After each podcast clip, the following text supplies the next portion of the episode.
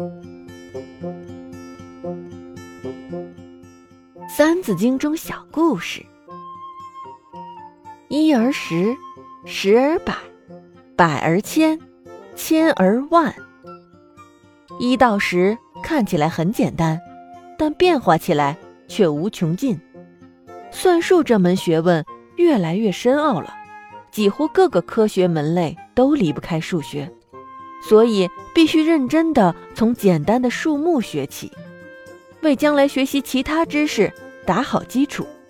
同样，一个人无论是要完成一件事，或是求取更高的学问，都应该脚踏实地、循序渐进的去做，才能有好的成绩。千万不要学明朝的梧桐哟。小朋友听了后面的故事，就知道原因了。梧桐是明朝人，从小便跟着泥匠师傅当学童，但是。梧桐是个很懒惰的人，每次师傅交代他的事，总是一拖再拖，然后草率的完成。他一心盼望自己的手艺能像师傅一样好，可是又不肯从最基本的手艺慢慢学习，所以学了几年，还是盖不了一间房子。这天，师傅决定考考他，便要他在一个星期之内。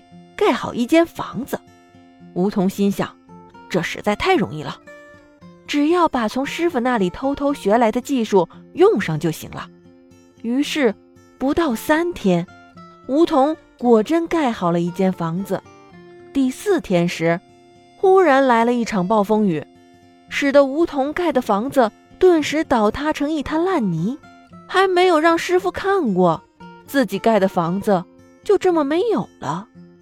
梧桐心里懊恼又羞愧，从此他下定决心要循序渐进的把盖房子的功夫学好，不再好高骛远